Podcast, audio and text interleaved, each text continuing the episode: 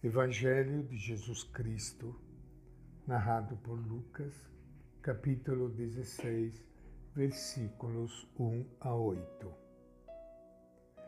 Naquele tempo, Jesus dizia aos discípulos: Um homem rico tinha um administrador que foi acusado de lhe esbanjar os bens.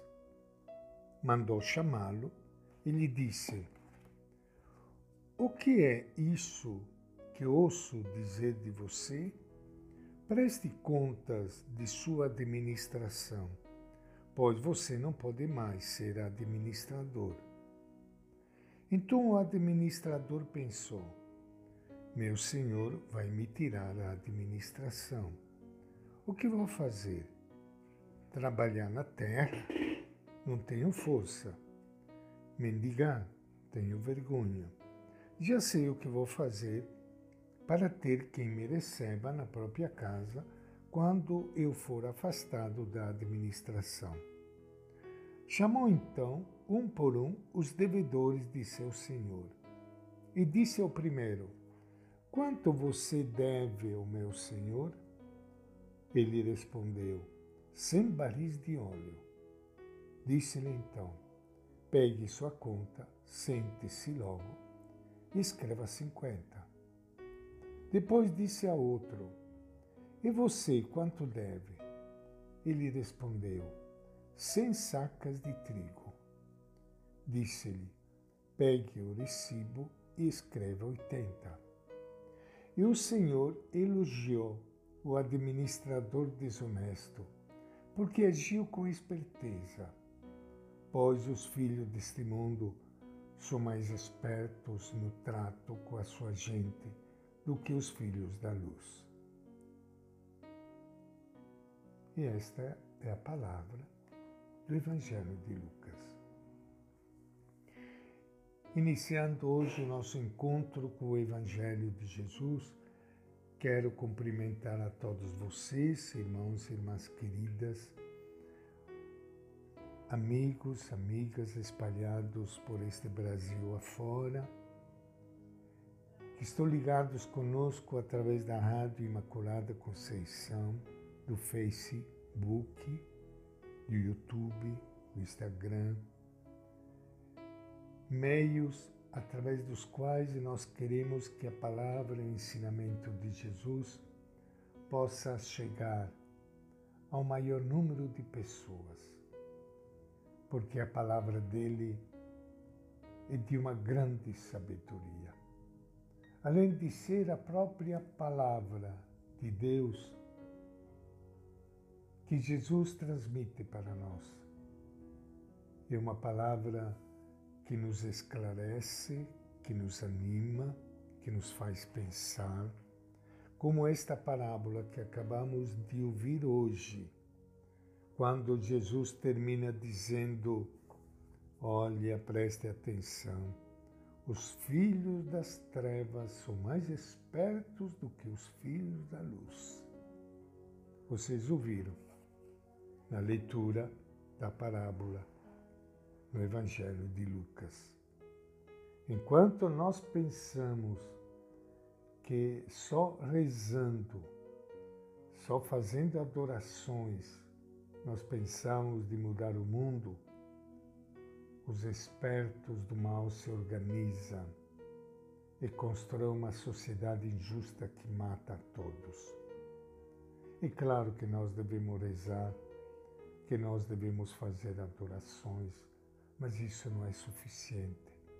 É como colocar gasolina no carro, mas o carro tem que andar, não pode ficar parado. Não pode só ficar colocando gasolina e o carro ficar parado. Mas vamos à parábola. A sociedade que Jesus conheceu era muito diferente da nossa. Só as famílias poderosas de Jerusalém e os grandes proprietários de Tiberíades podiam acumular moedas de ouro e prata. Os camponeses, mal e mal, podiam conseguir alguma moeda de bronze, o cobre de escasso valor. Muitos viviam sem dinheiro, trocando produtos no regime de pura subsistência. Nesta sociedade, Jesus fala do dinheiro com uma frequência surpreendente.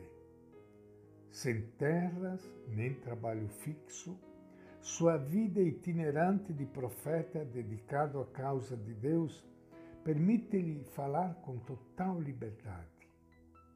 Por outro lado, seu amor aos pobres e sua paixão pela justiça de Deus o urgem a defender sempre os mais excluídos. Jesus fala do dinheiro com uma linguagem muito peculiar. Chama-o espontaneamente de dinheiro injusto ou riquezas injustas. Ao que parece, ele não conhece dinheiro limpo. A riqueza daqueles poderosos é injusta porque foi amealhada de maneira injusta e porque a desfrutam sem compartilhá-la com os pobres e famintos. O que podem fazer os que possuem estas riquezas injustas? Lucas conservou algumas palavras curiosas de Jesus. Embora a frase possa resultar um tanto obscura por causa de sua concisão, seu conteúdo não deve cair no esquecimento.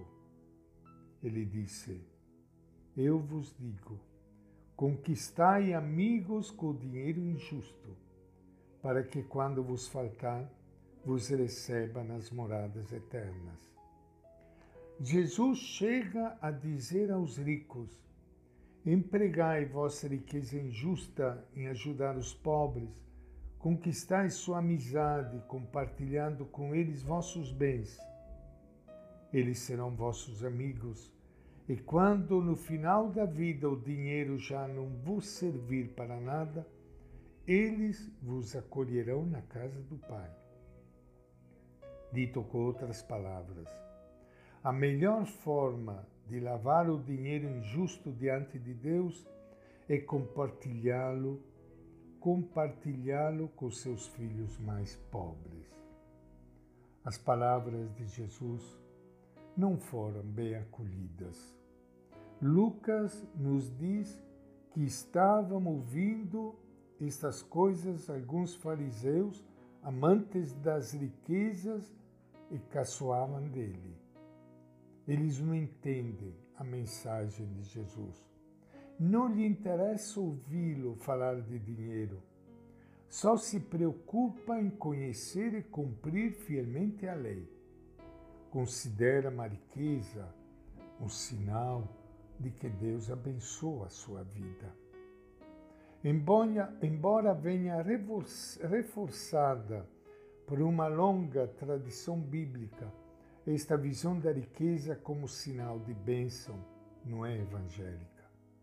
É preciso dizê-lo em voz alta, porque ainda há pessoas ricas que, de maneira quase espontânea, pensam que seu êxito econômico e sua prosperidade são o melhor sinal de que Deus aprova a sua vida. O seguidor de Jesus não pode fazer qualquer coisa com o dinheiro.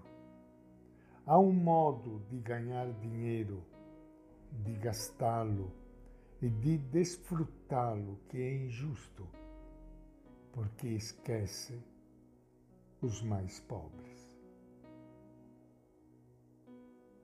E esta é a nossa reflexão de hoje, do Evangelho de Lucas.